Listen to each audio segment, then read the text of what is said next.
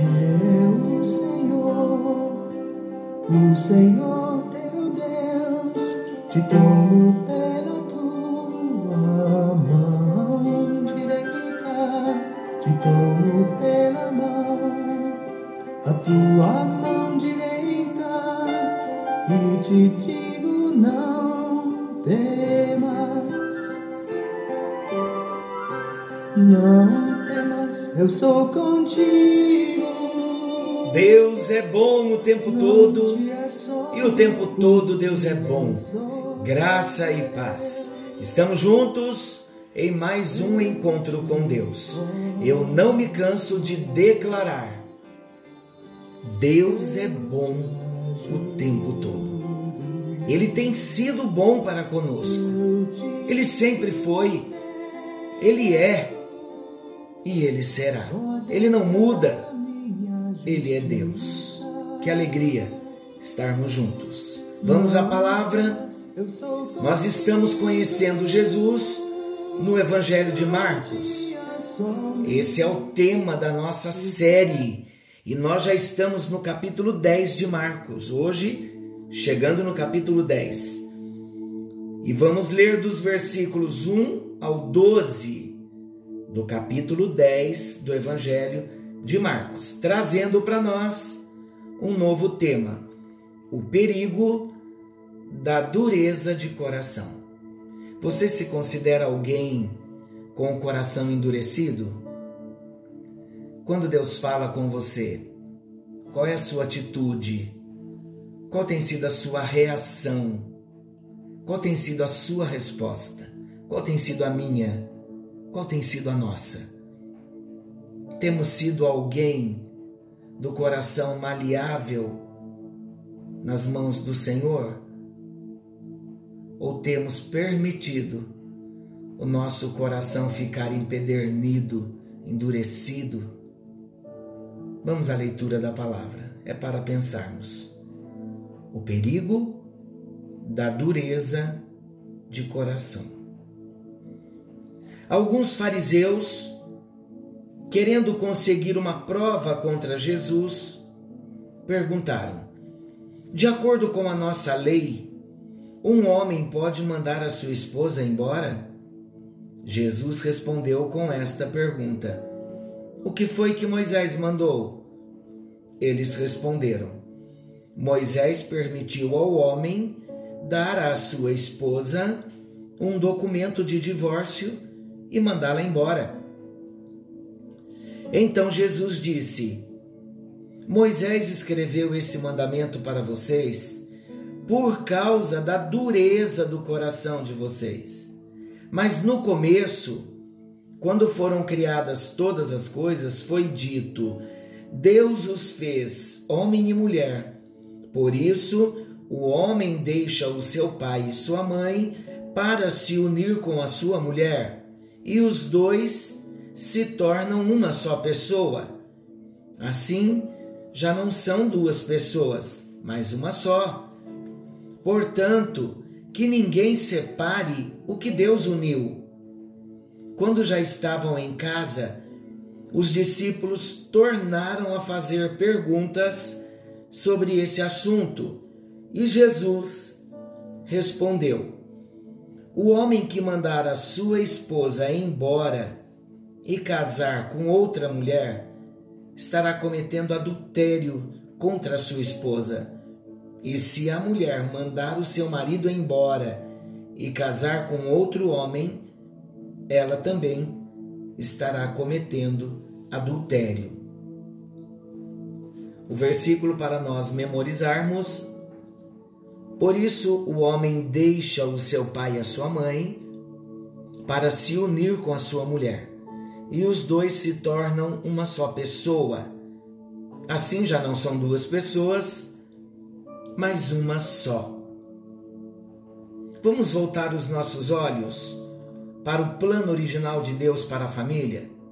Eu quero convidar a você para voltar os seus olhos para o plano original de Deus para a família. Aqui no texto nós vemos, diante de uma pergunta tendenciosa, que mais tinha por objetivo embaraçar a Jesus do que esclarecer sinceros questionamentos. E o Senhor traz ensinos preciosos sobre os seus planos, sobre os planos divinos para o homem e para a mulher. Vamos ao primeiro destaque do texto. Voltando-se para os seus próprios interesses. Alguns perguntaram a Jesus sobre a sua opinião a respeito do divórcio. E Jesus disse: O que foi que Moisés mandou? Responderam: Moisés permitiu ao homem dar um documento de divórcio, dar uma carta de divórcio e mandar a sua mulher embora.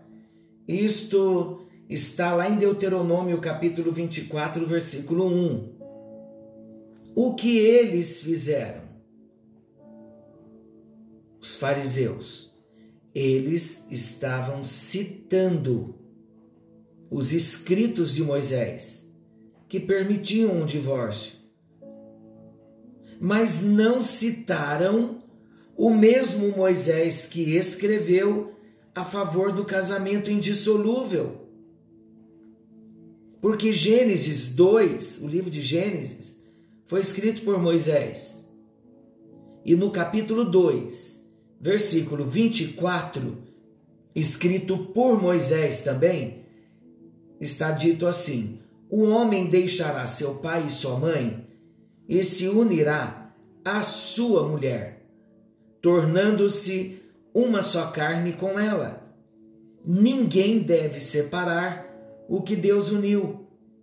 Essa foi uma escrita do próprio Moisés. Ele escreveu a favor do casamento indissolúvel. Moisés, queridos, escreveu os dois textos, tanto Deuteronômio 24, quando os fariseus se apoiam na escrita que Moisés permite ao homem dar um documento de divórcio, mas se esqueceram de Gênesis 2:24, que Moisés afirma sobre o casamento indissolúvel. A sua escrita é a favor do casamento indissolúvel, mas os religiosos, eles só viam o que lhes interessava. Trabalhar pelo divórcio pode indicar falta de disposição para buscar a restauração dos relacionamentos quebrados. Esse é um princípio. E o princípio vale até para o dia de hoje. Por isso, eu quero citar o segundo destaque. O segundo destaque, o perigo da dureza de coração. Por que então Moisés, em Deuteronômio 24:1, permitiu o divórcio? Somente por causa da dureza dos corações, disse Jesus. Meus amados, a dureza de coração é responsável pela falta de perdão. A dureza de coração do homem é responsável pelo orgulho do coração do homem. A dureza do coração do homem é responsável pela intolerância do próprio homem. A intolerância só existe por causa da dureza do coração do homem. A dureza do coração do homem é responsável pela infidelidade. E digo mais: a dureza do coração do homem é responsável por todo o egoísmo e por tantas outras coisas que corroem o relacionamento conjugal.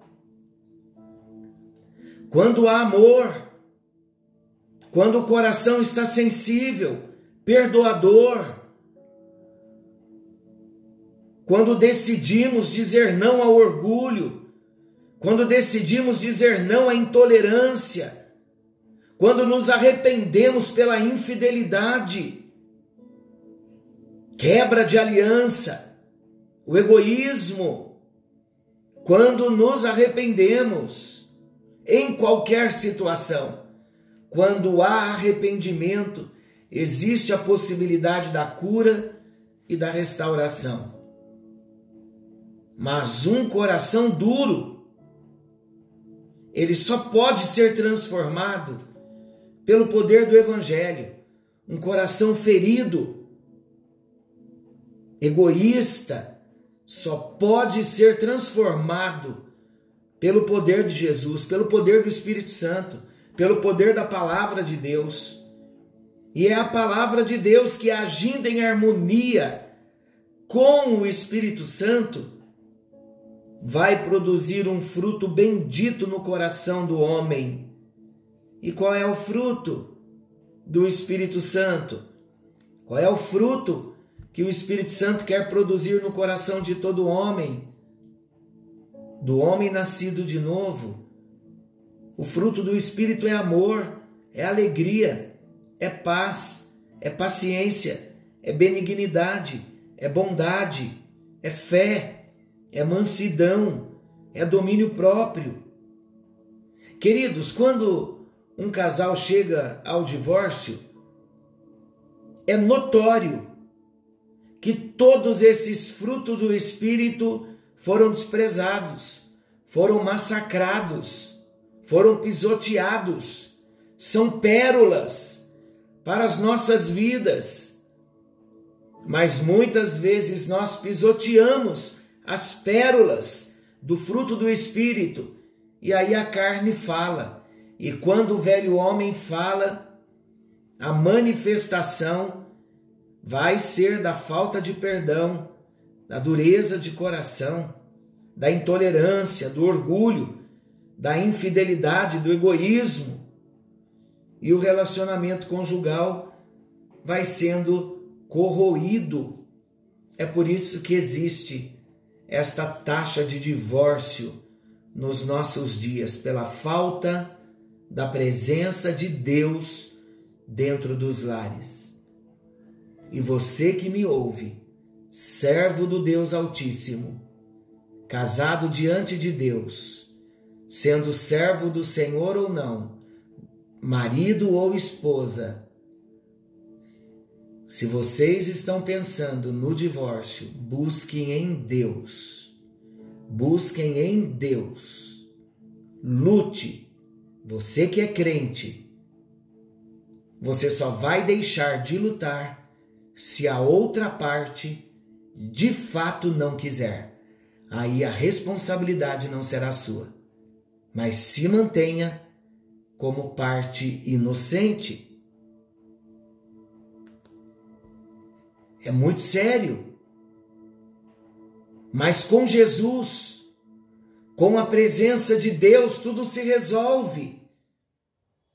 Mas quando uma das partes não quer Deus, põe tudo a perder. E o que cabe à parte inocente é ficar na oração aguardando da parte de Deus um milagre. E Deus continua fazendo milagres. Há muitos cristãos sinceros que se divorciaram contra a própria vontade, por causa da dureza do coração daquele que pediu o divórcio. Deus está vendo todas as coisas. Voltaremos no próximo encontro ainda com este assunto. Cabe a nós hoje sondar o nosso coração e dizer ao Senhor: Senhor, dá-me um coração perdoador e que eu possa me arrepender, primeiramente diante do Senhor e depois para o meu cônjuge, para a parte ofendida e buscar o conserto. Pai querido Deus eterno, o discurso é duro, mas é a tua palavra nos orientando. Que venhamos entrar pelo caminho do conserto, para que o teu nome seja exaltado e glorificado. Que não haja dureza no nosso coração que venha nos impedir de resolver qualquer questão, não só a do casamento. Em nome de Jesus. Amém, amém e graças a Deus. Que o Senhor te abençoe, que o Senhor te guarde. Querendo bondoso Deus, amanhã estaremos de volta nesse mesmo horário com mais um encontro com Deus, falando ainda deste assunto. Fiquem todos com Deus e não se esqueçam, Jesus está voltando, precisamos estar prontos. Algo novo está vindo à luz. Uma excelente noite a todos. Forte abraço. Fiquem com Deus. Não te assombres, porque eu sou